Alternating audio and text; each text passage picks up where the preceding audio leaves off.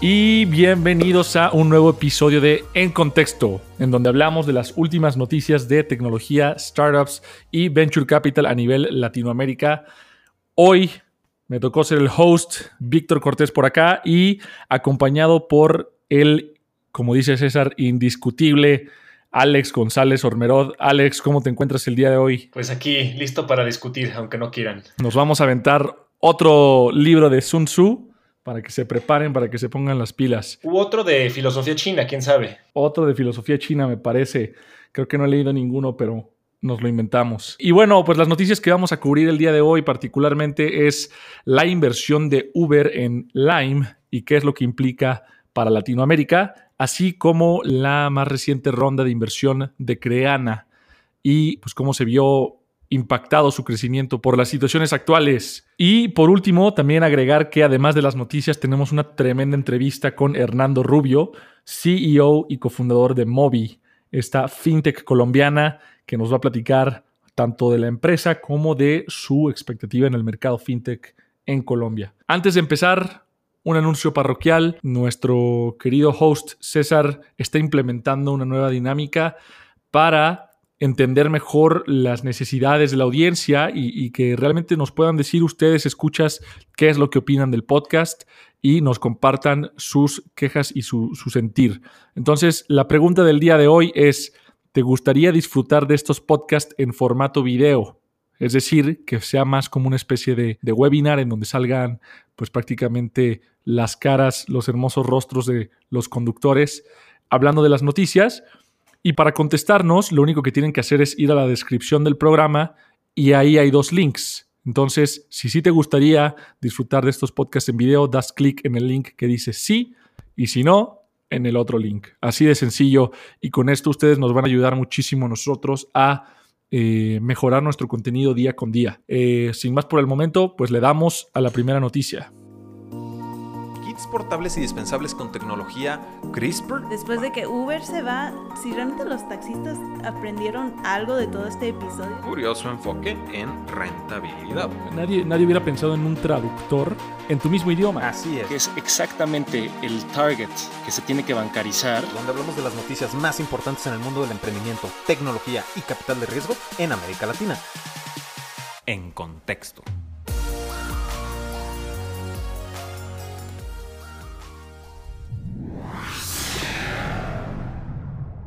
La primera noticia, pues si bien la empresa es peruana, realmente es una noticia latinoamericana, ¿no? Creana, esta startup de EdTech, eh, tecnología para la educación, que se enfoca mucho en cursos o contenido específicamente para la industria creativa, acaba de levantar una ronda liderada por Acumen Latam Capital Partners, junto con inversión de Dila Capital, Mountain Nazca México y Adventures, que hicieron follow-on en esta inversión. Además de esto, obviamente, y creo más bien, yo, eh, Alex, ya tú me dirás lo que opinas, creo obviamente que esta inversión se dio derivada del incremento que tuvieron en usuarios puede que haya sido por querer capitalizar en, esa, en ese crecimiento y necesitaban el funding para poder satisfacer la demanda. Y además, obviamente, los inversionistas vieron el éxito rotundo que estaba teniendo y que está teniendo la educación remota actualmente y pues decidieron hacer un follow-on, poner más fichas sobre la mesa y ellos también pues surfear la ola. Sin duda, es importantísimo el crecimiento que se vio justamente en el momento de la pandemia. Yo creo que Aquí la correlación es innegable. Eh, si entran al artículo pueden ver, pues muy simplemente, una gráfica de Google Trends que nos indica que hubo un disparo brutal de, digamos, se multiplicó por cuatro las búsquedas de Creana en Google, eh, más o menos por ahí de mediados de marzo, y se han mantenido eh, muy altas, aún, este, digamos, pasando la fase de emoción del principio de esta cuarentena. Yo creo que ya todos estamos muy hartos de ella, pero la actividad tiene que seguir y al parecer pues también la educación. 100%.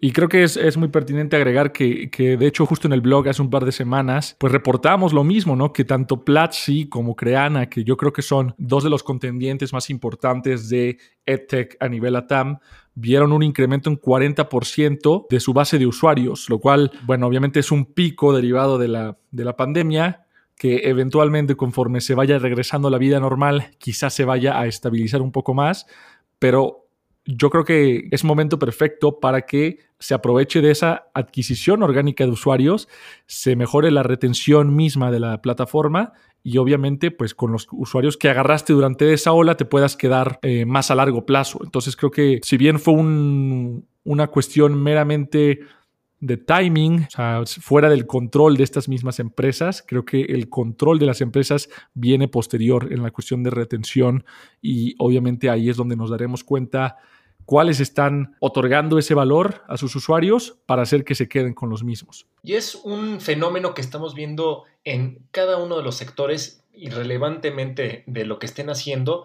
todos tienen que o estabilizar sus pérdidas o asegurar sus ganancias en esta pandemia. Lo que ocurrió fue un revoltijo de fortunas, pero es impresionante ver cómo desde las fintech hasta las proptech, hasta eh, las last mile, como vamos a ver en la siguiente historia, hasta las edtech, pues todos tienen sus dinámicas particulares, pero todas están experimentando situaciones similares y va a ser muy interesante ver con este, digamos, esta consistencia de situaciones, cómo cada sector y cada empresa lidia con lo que le toca.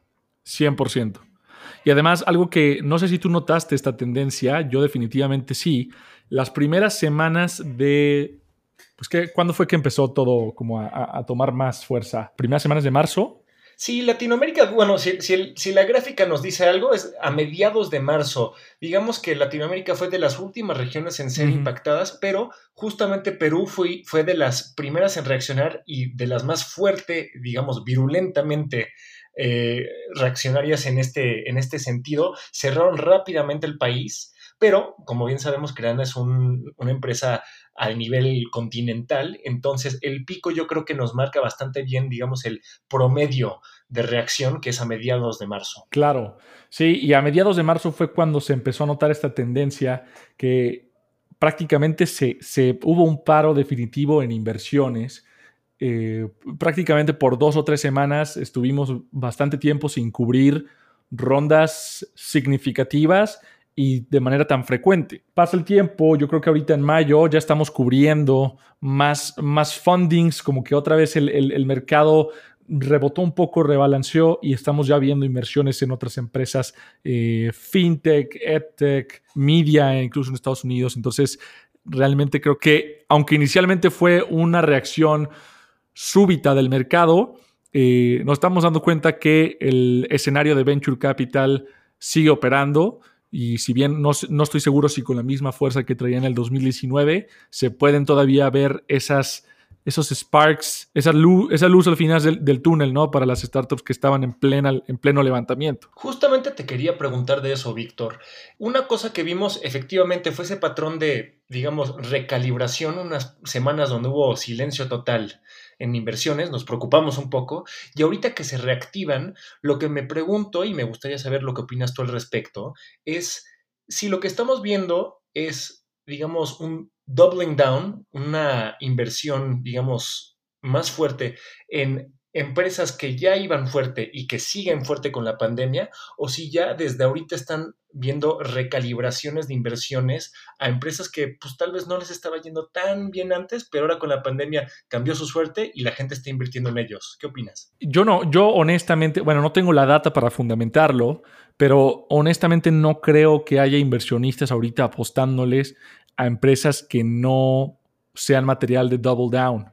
O sea, yo creo que ahorita, si bien está recuperándose el, VC, estamos viendo definitivamente que son empresas que probablemente ya traían buena atracción, que ya tenían en su pipeline de deal flow previo a la pandemia y que nada más esperaron un poquito a ver cómo reaccionaba el mercado y decidieron seguir adelante posterior al, pico fuerte del, del, COVID. Yo no creo que ahorita haya un inversionista que se esté arriesgando tanto a una empresa pues, prácticamente desconocida para ellos, ¿no? Pero de, de, nuevo, ¿no? No tengo la data para fundamentar eso. Si hay algún emprendedor que me puede decir lo contrario, pues apreciaríamos que nos contactaran y obviamente, pues bueno, escribir sobre su ronda al respecto, ¿no? Sí, una buena historia sería eso y un poco alentador para el resto del mundo ahorita.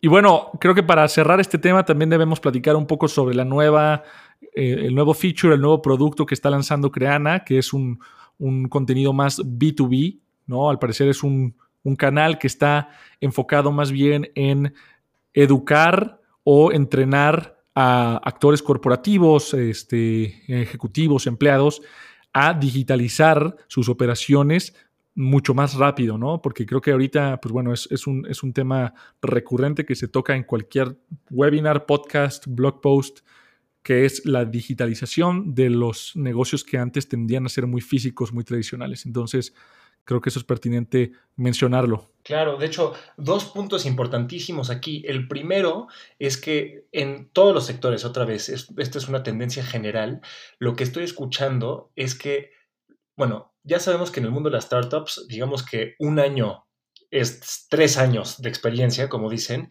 y todo se mueve rapidísimo, pues ahora que ocurrió la pandemia, están tratando de moverse planes que tenían para, digamos, un año en meses y planes de cinco años completarlos en un mes. Y la mayoría de esos planes eh, acelerados tienden a ser en torno a la digitalización.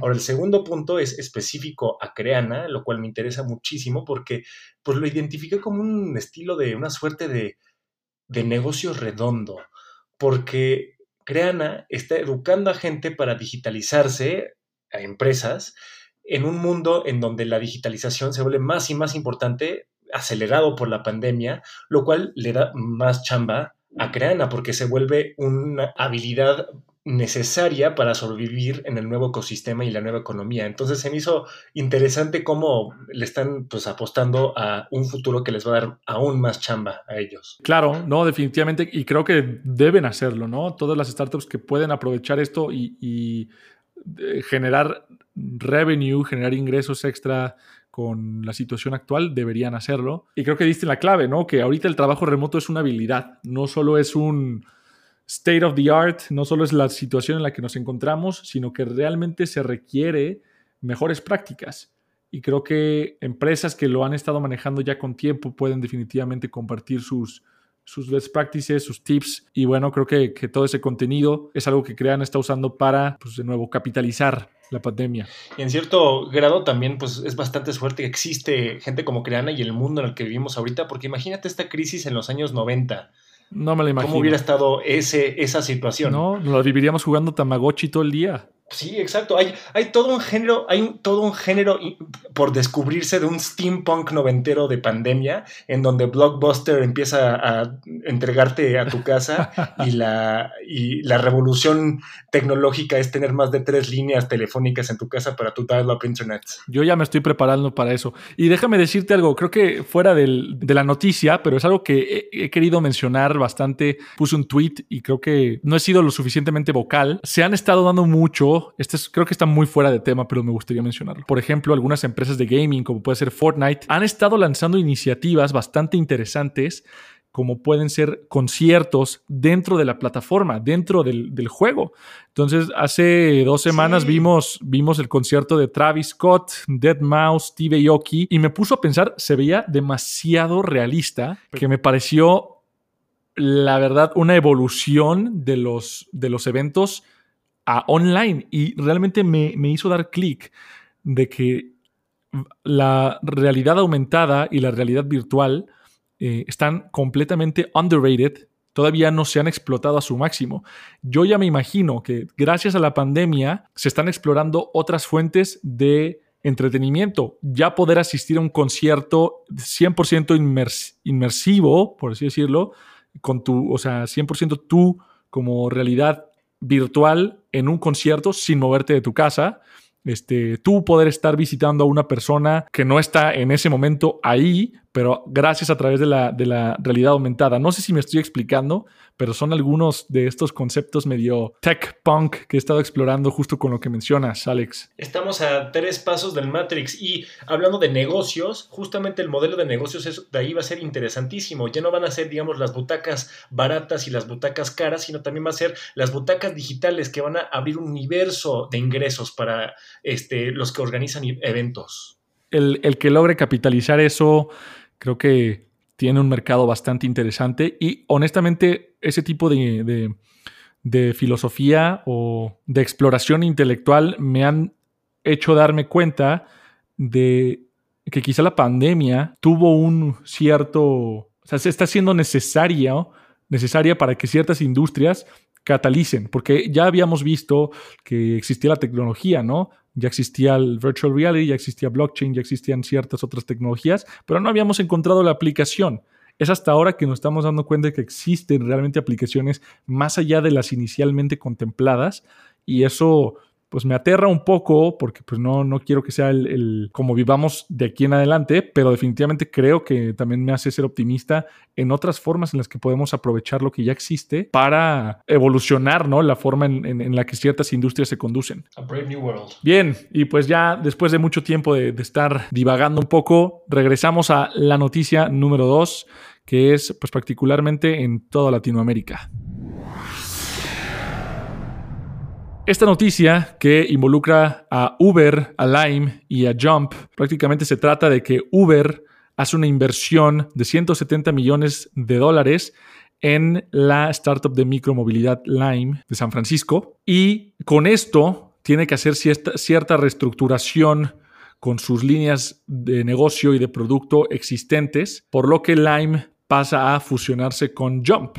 Jump, que también tenía sus propias bicicletas y algunos scooters, pasa a ser propiedad de Lime y prácticamente va a dejar de operar como Jump en México, Sao en Ciudad de México, Sao Paulo, Santos, Brasil y Santiago de Chile. Digo, creo que, creo que esto es un, un tema interesante porque definitivamente es una operación que no se da en Latinoamérica, pero tiene impacto local. Sin duda, y además es una faceta diferente a lo que estábamos hablando anteriormente en la nota previa, donde no es solo crecimiento o decrecimiento con la pandemia, se están moviendo de manera sísmica los modelos de negocios y se están realineando muchas cosas.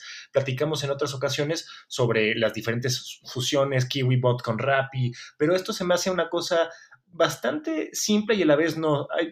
hemos hablado muchísimo últimamente con Grow y con Lime sobre la micromovilidad y el modelo de negocios, cómo lograr que sea un modelo sustentable. Y mi parecer es que poco a poco las empresas están yéndose, al menos por su actuar, están volviéndose un feature la micromovilidad de un ecosistema y de empresas de movilidad un poco más diversas. Entonces, esto yo creo que va en esa tendencia, lo cual me interesa porque otra vez vemos cómo la pandemia aceleró ese desarrollo. No, y de hecho eh, hemos estado viendo que, estas empresas de micromovilidad han estado, la pandemia ha estado consolidando un mercado fragmentado previamente. Lo vimos con la operación de la compra de, de Grow, ¿no? Que la misma persona, el mismo grupo, que compra Grow, al mismo tiempo compra Mobike, podríamos obviamente ahí deducir que, va a haber cierta fusión o, mínimo cierto apalancamiento de ambos productos.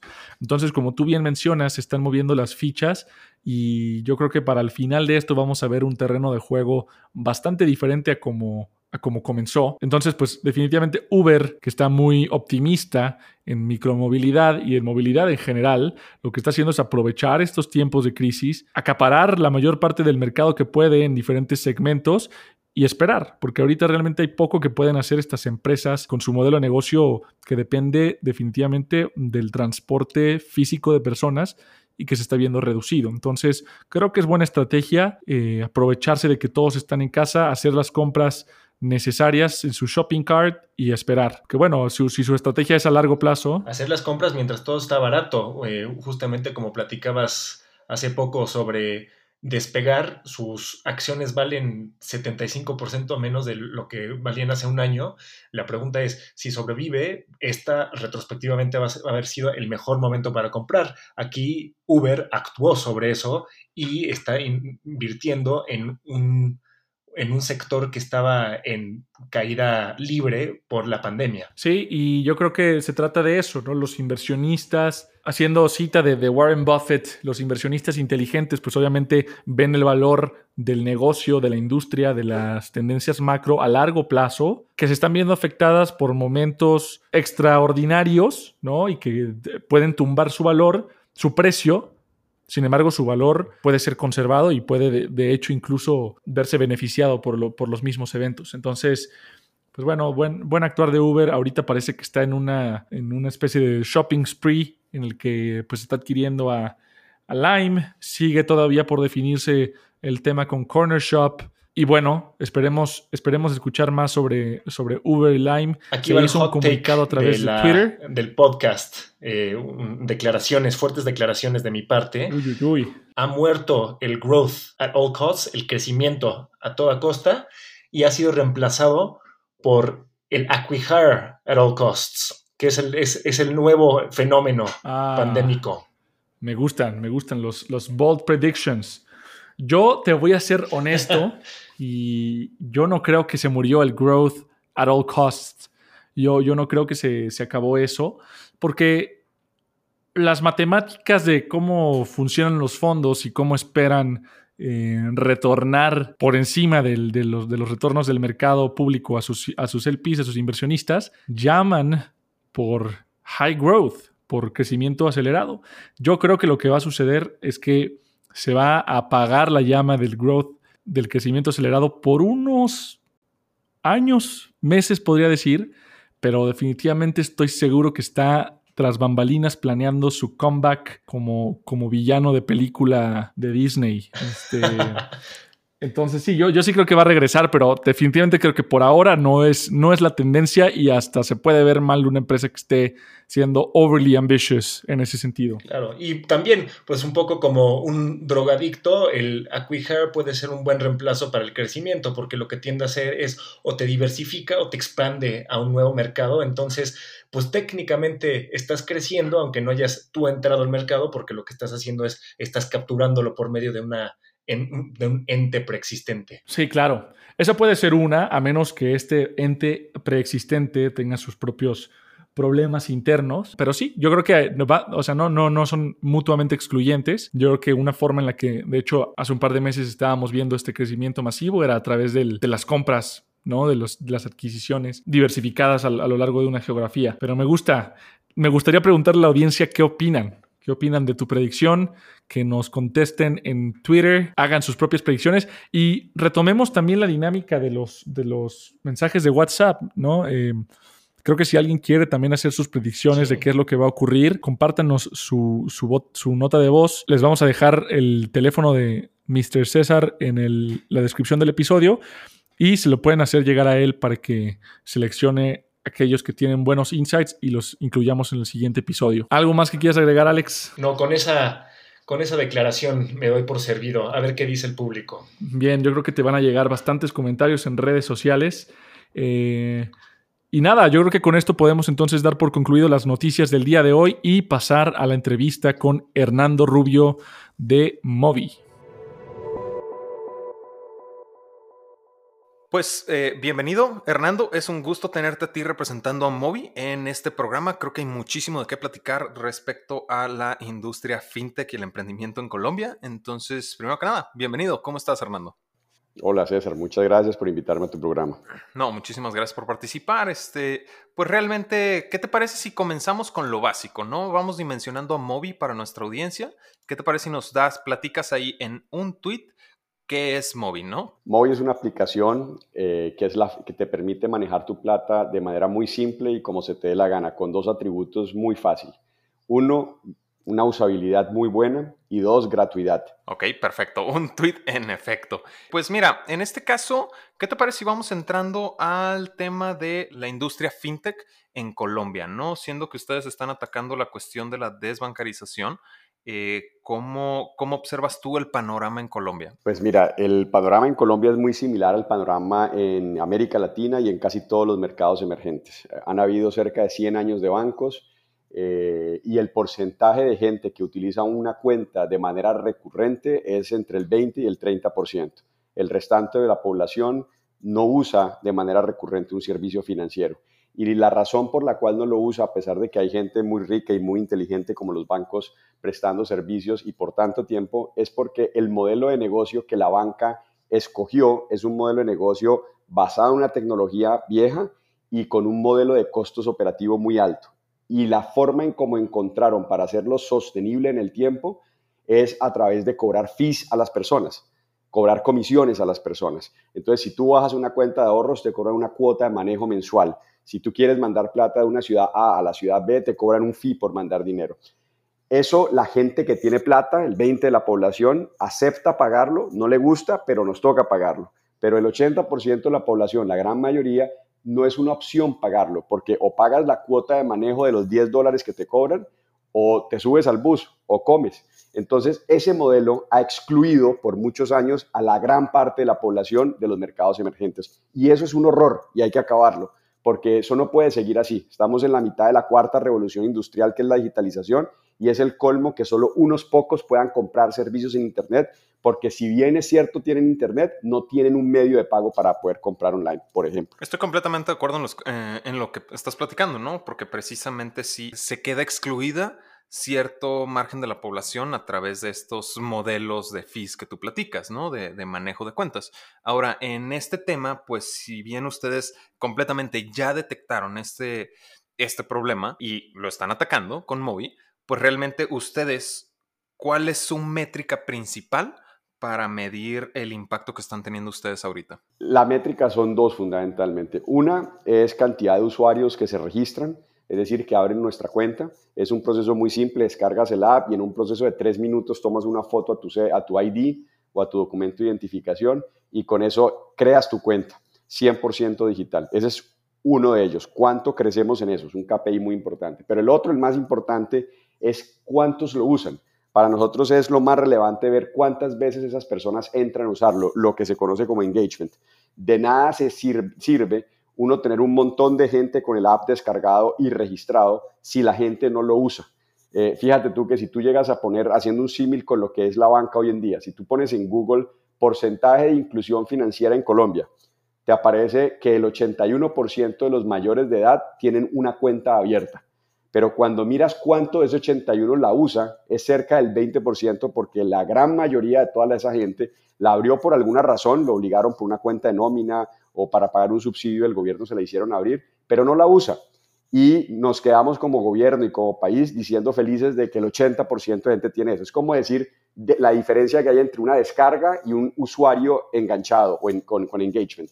Es totalmente diferente. la descarga o la apertura de un servicio es simplemente un primer paso en el funnel de conversión, pero lo que sirve no es que la descarguen, no es que abran una cuenta, lo que sirve es que la usen. Así que el KPI más relevante de todos definitivamente es cuántas veces entra el usuario a la aplicación por mes.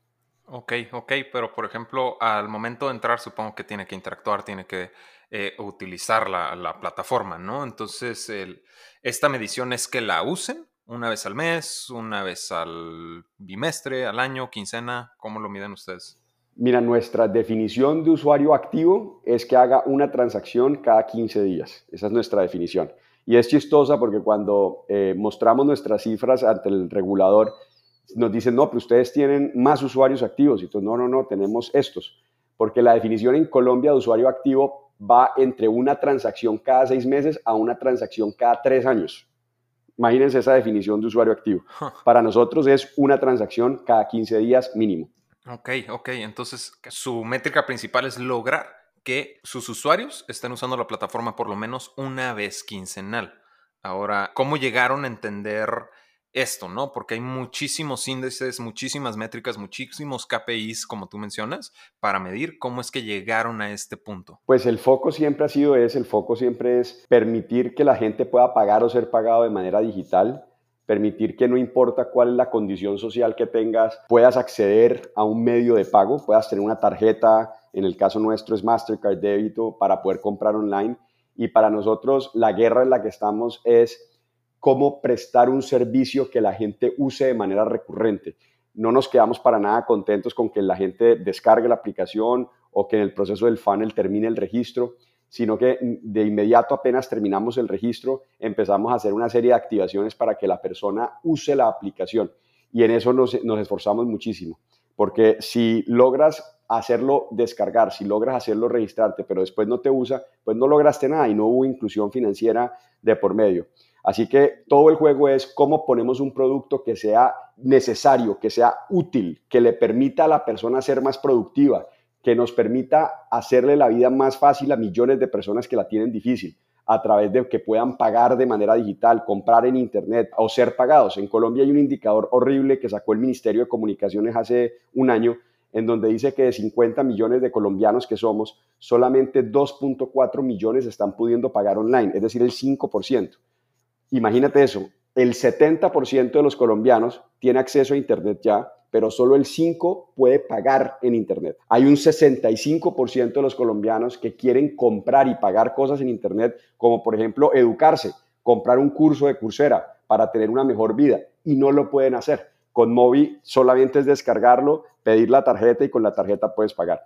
Así que definitivamente todo lo que hacemos nosotros es para estimular el uso eh, y ojo, el uso no vía como un zombie que le hay que inyectarle heroína, ¿no? no vía regalos, no vía welcome balance, no vía si tú pones 10 eh, mil pesos te regalo otros 10 mil. No, el uso mediante ser una solución a un problema que tengan las personas. Ya, perfecto. Entonces, en ese caso, pues, ¿qué puntos ciegos pudieron detectar ustedes al momento de estar estructurando toda esta métrica, no? Mira, en, en la era no digital, que es muy similar a la que está los bancos o en la que estaban los bancos. Uno siempre se aburría o se sentía mal cuando iba a una oficina y la oficina estaba llena y entonces uno decía, no, yo no entro. Entonces era un punto de dolor que uno como usuario tenía, pero no había forma de medirlo o era muy difícil de medir.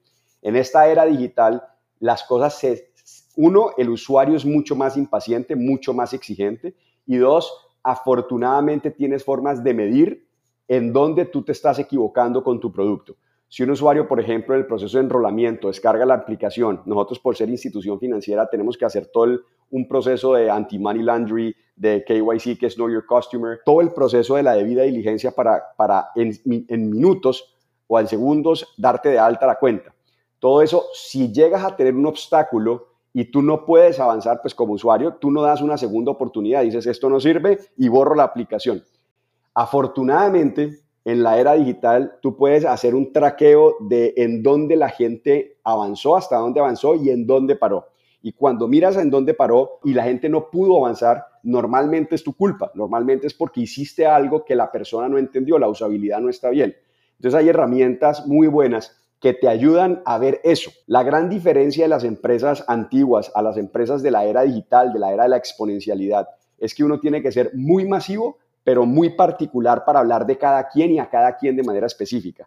Y tienes que tener las orejas y los ojos bien abiertos para darte cuenta en dónde te equivocas. Y tienes que tener una obsesión por escuchar y aprender de lo que ayer hiciste mal, en dónde tu producto se, se equivocó, qué es lo que hiciste mal y hoy darte cuenta de eso para hoy trabajar en corregirlo y que el usuario vea mañana o pasado mañana un cambio esa cultura de obsesión por el producto, escuchar todos los días que salió mal, cómo lo corrijo hoy y cómo lo, mejoro mañana, es justamente lo que a mi manera de ver es el nuevo mercadeo. El viejo mercadeo, los marqueteros tradicionales en mi criterio van a morir muy pronto o están muriendo, porque antes era haz un producto y haz una campaña y gástate el 40% de tu presupuesto en, en televisión, radio, prensa, en los canales, en digital, para que la gente se enamore de esa campaña y compre tu producto. Aquí es cómo coges toda esa plata que antes gastabas en publicidad y se iba y la metes en armar un equipo que sea capaz de escuchar los problemas del producto y en resolverlos. Y si tú tienes eso, tú como usuario dices, oh, falló ayer, hoy me dio cuenta que está arreglado, lo perdono y voy para adelante. Esta es una empresa que es rápida, que es ágil. Y ese marketing de esa persona diciendo, mira, te diste cuenta cómo lo solucionaron, mira la experiencia tan buena, es el nuevo marketing. Es que la gente, el word of mouth, que la gente hable el boca a boca, que la gente hable de cómo tu producto es muy bueno y se lo recomiende a otros. Y ese es el verdadero crecimiento sostenible, el crecimiento que no viene de marketing pagado, sino que viene del crecimiento eh, orgánico. No, por supuesto, cuando es eh, generado la recomendación de un producto a través de un medio de confianza como un conocido, pues definitivamente tiene mucho mayor valor que estarlo eh, viendo en Google Ads, ¿no? Pero ahí me estabas justamente platicando en la detección de puntos ciegos, el, que hay muchas herramientas, ¿no? ¿Cómo implementaron esto? ¿Ustedes tienen alguna herramienta en particular? ¿Ustedes lo lograron a través de código? ¿O cómo fue que, qué herramienta usaron para detectar estos puntos ciegos? Algunas las hacíamos con código y algunas las hacíamos con herramientas. Por ejemplo, hay una que ha funcionado muy bien para nosotros que es CleverTap.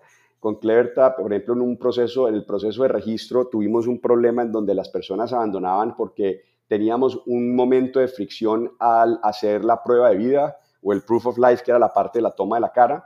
Y, gracias a esta herramienta pudimos darnos cuenta de cuáles eran esos puntos de fricción y rápidamente resolvimos y mejoramos inmediatamente el porcentaje de gente. Eso fue uno de los, eh, de los momentos más bonitos que tuvimos porque gracias a darnos cuenta de esos errores que estábamos cometiendo, apenas los resolvimos, aumentamos en un 63% los clientes que habían decidido enrolarse no lo pudieron hacer, volvimos a ellos, les dijimos, yo sé que te nos equivocamos en esta parte, ya lo corregimos, inténtalo, y del 100% de gente que había abandonado el funnel, el 63 volvió. Imagínate cuánto vale eso. Demasiado. Ahí, ahí lo voy a dejar, ¿no? Pero, a ver, pues justo nos estás platicando de los números una vez que detectaron los puntos ciegos, ¿no? Y empezaron a corregirlos. ¿Podrías decir tú, en este sentido, que pues esta cobertura o perfección del producto en función del usuario es la que ha traído a Mobi a donde están en este momento, ¿no? Y este crecimiento del 63% que me platicas, ¿correcto? Sí, yo creo que eh, lo que trae a la gente, Mobi ha venido creciendo mucho, todos los meses crecemos muchísimo, eh, y lo lindo es que crecemos, como decía, sin marketing pagado, el CAC es muy bajo, es costo de adquisición de clientes. Em, y, y la única razón por la cual eso es, es justamente por esa obsesión en encontrar lo que estamos haciendo mal y cómo corregirlo. Y si te obsesionas todos los días, eso es una rutina que tenemos todos los días, todos los días nos levantamos, hacemos el call, ¿qué hicimos ayer mal? ¿Cómo lo corregimos? ¿Dónde está lo que hicimos ayer mal? ¿Dónde lo medimos? ¿Quién lo midió? ¿De dónde salió? ¿Qué podemos hacer para corregirlo? Y si todos los días te enganchas en esa dinámica de arreglar, arreglar, arreglar, arreglar en función de lo que escuchas del cliente mal, pues creces y no necesitas gastar tu plata eh, a chorros ni ni en televisión, ni en radio, ni en revistas, ni en Facebook, ni en Google te puedes apoyar con algo de eso, pero tu verdadera estrategia tiene que ser en hacer un producto delicioso, fácil de usar, que la gente lo recomiende. Ok, ok, perfecto. Pues si bien me estás comentando que pues todos los días están buscando perfeccionar para que el usuario realmente sienta ese compromiso, tenga ese engagement con móvil, ¿no? Hoy en día, ¿qué, ¿qué están trabajando para corregir? Sencillo, un, al X tema, ¿no? Porque cuando hablamos mucho de, de corregir, implementar que hicimos mal, e, e, e, es algo que, pues de cierta manera, todos tenemos claro el hecho de que necesitamos mejorar el producto para el usuario final, ¿no? Pero también los puntos clave es qué se está perfeccionando, porque mejorar el producto puede involucrar muchísimas cosas, ¿no? Entonces, hoy en día, ¿qué se está trabajando con Mobi en perfeccionar, ¿no? ¿Qué fue la llamada de esta mañana en la que dijeron, tenemos que corregir esto porque está mal? Hoy salieron cuatro cosas, te voy a hablar de una. Eh, vimos unos usuarios que tenían en una de las, de las funcionalidades en móviles que puedes pagar tus recibos de más de 2.000 recibos, agua, luz, teléfono y muchas otras cosas. Em, y los usuarios ponían en su carpeta de favoritos los últimos recibos pagados. Eh, hoy nos dimos cuenta que uno de los usuarios más heavy users estaba entrando, estaban entrando en su carpeta de registro de, de favoritos para pagar recibos, para volverlo a pagar en una experiencia más simple y por un error en una liberación de una nueva versión que hicimos antes de ayer, liberamos una nueva versión porque nosotros liberamos versiones casi cada semana, cambiando siempre el producto, o sea, para, para hacer los releases de todas las mejoras, liberamos cada semana productos, o sea, estamos cambiando el producto cada semana, esa es la velocidad. Eh, eh, nos dimos cuenta a través de estas herramientas de medición que el usuario trató de entrar en su carpeta de pagos de recibos favoritos y no encontró nada. Y por supuesto, no lo hizo entonces nos ponemos en los zapatos de él y nos daría rabia. Si yo soy un usuario que ya siempre pago el agua por la luz, por el móvil, y tengo mi favorito, y un día entro y veo que por una nueva versión que liberaron se me borraron los favoritos, me da mucha rabia y no pago. Y hasta puedo borrar la aplicación porque hoy en día los usuarios no perdonan nada. Entonces nos dimos cuenta de ese flujo lo que hicimos fue corregirlo. Mañana estamos liberando una nueva versión que corrige ese error que, se produjo de liberar esa versión y le mandamos una notificación al usuario diciéndole que nos habíamos equivocado y que dentro de apenas descargue la nueva versión va a encontrar todos sus favoritos ahí. Ok, perfecto, ¿no? Pues son, son esos pequeños detalles, ¿no? En el que uno hay, necesita empatía para entender dónde está el cliente y cuál es esta rabia, porque tienes completa razón. Cuando algo me falla es nunca es culpa mía, siempre es culpa del comercio y la responsabilidad que carga Mobi con, con ese tema, ¿no? Entonces, si bien están ustedes implementando esta mejora, ¿qué sigue para Mobi, ¿no? Ya en, el, en un panorama más grande, porque si bien hemos platicado de Colombia y esta comparación con América Latina, ¿cuál es el siguiente paso para Mobi, no? Mira, los siguientes pasos sigue siendo el crecimiento. Ahora estamos ya en la mira de llegar a nuestro primer millón de usuarios en este primer año que se está terminando de operación ya y muy probablemente lo vamos a llegar con la tendencia que vamos. Esa es una línea. Dos, seguir perfeccionando todos los días el producto para hacer un producto delicioso y que la gente lo use cada vez más y que el engagement se dé más. Tres, eh, estamos trabajando para que así como permitimos que los usuarios puedan pagar o ser pagados de manera digital, ahora estamos trabajando para salir que los comercios puedan pagar y ser pagados de manera digital con una experiencia totalmente diferente. porque la penetración de aceptación de pagos digitales en América Latina es supremamente baja. Es del 23% de los comercios formales aceptan pagos en América Latina y Colombia es el 8%, está por debajo de la línea de América Latina. Ahorita lo que vamos a trabajar muy duro es en habilitar que así como las personas ya pueden pagar digitalmente con una buena usabilidad y gratuidad, que los comercios también lo puedan hacer. Ese es un tema muy, que nos tiene muy, muy entretenidos porque hay un gran dolor. Y con relación a proyectos de internacionalización, probablemente abramos nuestro segundo país hacia finales de este año. Bueno, ahorita las cosas están diferentes, todo ha cambiado con la crisis del coronavirus, pero ese es el plan. Ok, ok, perfecto. Eh, pues realmente yo con eso me doy por eh, bien servido. Realmente te agradezco muchísimo tu participación, Hernando. Ha sido bastante nutritivo para nuestra audiencia, ¿no? De nuevo, muchísimas gracias y que tengas un fantástico día. Gracias, César. Gracias por invitarme y espero que esto le sirva a muchos otros emprendedores que están en esa lucha por seguir creciendo en sus aplicaciones y que hayan entendido el mensaje de lo relevante que es enfocarse en hacer un producto muy bueno y en crecer a partir de eso. Definitivamente creo que funcionó.